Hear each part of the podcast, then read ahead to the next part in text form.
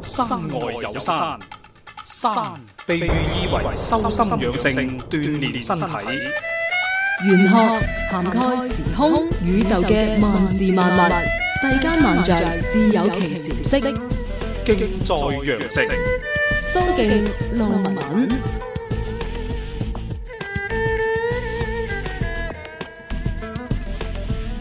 好，又到咗我哋嘅節目時間，坐喺直播室嘅嘉賓，相信大家咧對佢一啲都唔會陌生噶啦，就係蘇敬師傅，蘇師傅你好啊，係你好啊，文文。係咁嚟，又到咗我哋誒呢個節目啦。咁啊，想同阿師傅喺節目當中傾偈嘅朋友呢，記得喺新浪微博呢度呢，直接關注蘇敬老師。江蘇嘅蘇敬係尊敬個敬嚇。咁啊，亦都可以誒、呃直接關注呢，就係 DJ 路文文，馬路嘅路文呢，就係文明嘅文。關注咗我微博之後呢，你就關注敬在羊城嘅呢張貼，點擊評論兩個字呢，就會有機會呢，同阿師傅傾到偈噶啦。好咁啊，師傅，我哋係今日就事不宜遲啦，直接嗯埋好㗎牙啦，好唔好啊？好噶，好噶，好噶。咁啊，首先揀嚟呢位朋友呢，佢叫做生命如季節，咁啊女生嚟嘅，係佢呢就生於農曆嘅一九八四年三月十一嗯晏晝十五點十分。咁呢，佢想問下師傅自己嘅財運同埋愛情，仲有健康會係點嘅？嗯，好噶，好噶。咁嗱，呢位女生聽住下啦。咁你係生一九八四年嘅，新歷咧就係四月嘅十一號啊，而農曆咧係三月十一申時嘅，生肖咧屬老鼠。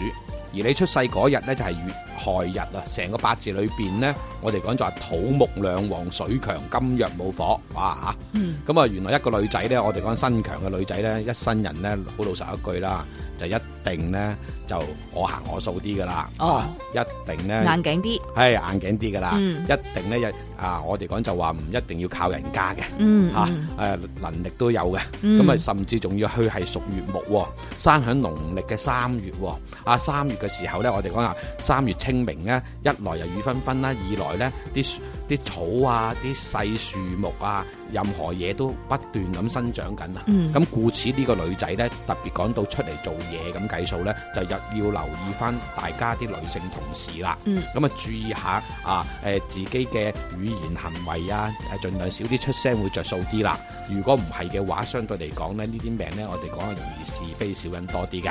咁講到姻緣方面呢，我哋一直都講啦。咁原來八字裏邊呢，官星唔露頭嘅人呢，通常都要遲婚少少。咁除非去揾到個異地或者係細年紀啲嘅誒呃男生呢，反而婚姻方面都係幾着數嘅。咁啊異地係要幾遠嘅異異地地？就係話，哦啊遠少少啊，離開我哋而家現時八個區啦，以前係四個區啦，係咪咁講啊？嗯咁而家呢，因為慢慢慢慢擴展緊啊，不斷擴展嘅最好啊，離開八個區啦，嗯咁啊、以外嘅地方，哦咁甚至最好能夠呢係向南邊揾啦，啊，例如誒過到香港揾個香港男朋友啦，咁啊、嗯嗯或者再遠啲去到澳洲啦，咁咁都得嘅。嗯，咁但係八字裏邊就講到揾錢方面呢，呢、個女仔呢有一樣嘢嘅，原來八字呢就要好早就要投身於社會噶啦。嗯咁、而且呢條命呢，最好最好後生嘅時候呢，讀下啲財務啊，啊管下啲數啊，咁啊最着數啦。因為喺佢八字裏邊一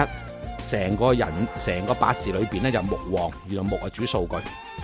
二仲要係財旺，嗯咁、原來財旺呢啲人呢，入去，例如專門管錢或者係做帳係最着數嘅。係咁但係如果萬一係做唔到呢行啊，或者係根本上佢唔識呢樣嘢嘅話，相對嚟講唔係咁着數啦。咁、嗯特別係而家行緊嘅二十三歲呢個運，因為佢已經虛歲去到三十一歲㗎啦。嗯咁啊行緊個咩運呢？係行緊偏財運。嗱，好老實一句啊，呢、個八字聽住啦，原來佢個八字裏邊冇火嘅，火主膽量，火主耐力。咁呢個女仔係係捱得到啫，夠硬淨啫，唔等於耐力足嘅。哦，係啦，咁所以喺八字裏邊睇翻轉頭就話，而家行緊個財運係偏財運，千祈唔好刻意去揾快錢，唔哦，即係唔好投機啦。好投機。嗯例如、啊，撞啱響金識啱啲金融朋友啊，哎呀又話買啲乜乜乜啊，買啲乜乜乜啊，咁啊嗯千祈唔好亂咁去鬥啦。係啊！一旦鬥嘅話，我哋講就話呢個八字咧，相對嚟講唔着數。仲有一樣嘢就係呢條命咧，就揾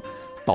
錢都好啦，都會屋企人多多少少喺呢個運裏邊要攞你嘅。哦，咁啊，要注意幾樣嘢啦。嗯咁攞得你嘅話，就希望話真係哦，要幫阿家姐、阿哥啊，或者係阿阿爸爸媽媽，嗯佢哋要置業啊，咁啊，肯定誒使得開心啦。係咯係咯。哦係咯咁如果唔係喎，佢哋個個都置晒業噶咯喎，我又冇咁多兄弟姊妹噃，啊，咁啊，得翻爸阿爸阿媽嗰啲嘅啫喎啊，咁咁嘅話咧就要留意父母嘅身體啦。哦，千祈唔好開玩笑，因為行緊呢個運咧，特別偏財偏財代表老豆啊，嗯咁啊、要注意爸爸啲身體啦，咁樣樣。哦，咁係啦樣嗯啊，咁啊，反正投機嘅嘢咧都唔好去掂佢啦。係啦係啦，咁即係譬如話，你話財運呢度誒嗯有咩轉機咧？即係邊個年齡段開始佢會有轉機咧？咁其實比較咁好樣樣嘅，好似講今年咁先算啦。其實今年去行正咩運咧？因為佢係屬老鼠啊。嗯今年流年係隔五年咧就馬年啦，撞啱咧，本來今年咧行緊個文昌年嘅係嗯佢自己。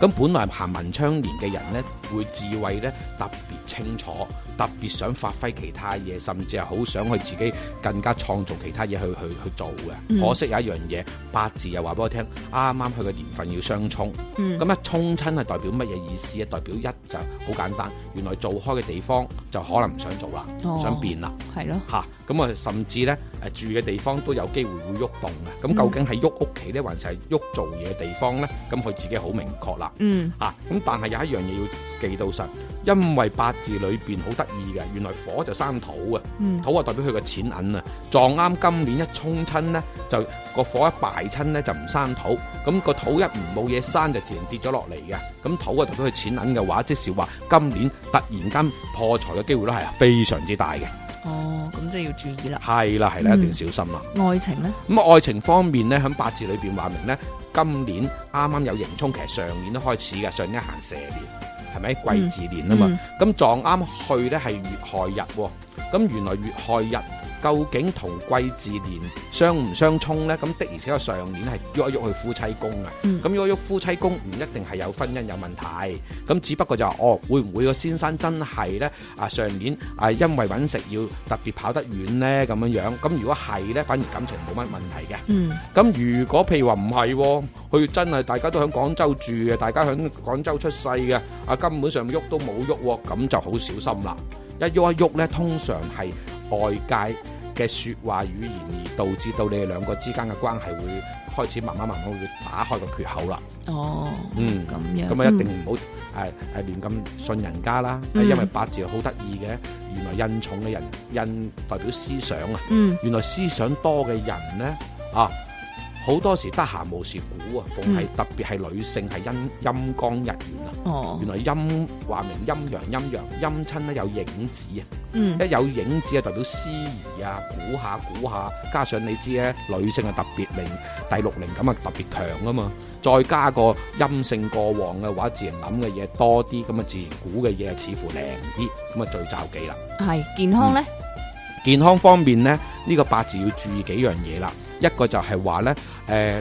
腎功能啦、女科方面嘅嘢，包括腸胃啦咁樣樣就注意啲嚇、希望先天性呢個呼吸系統差少少啦。嗯嗯好，唔該師傅，轉頭見。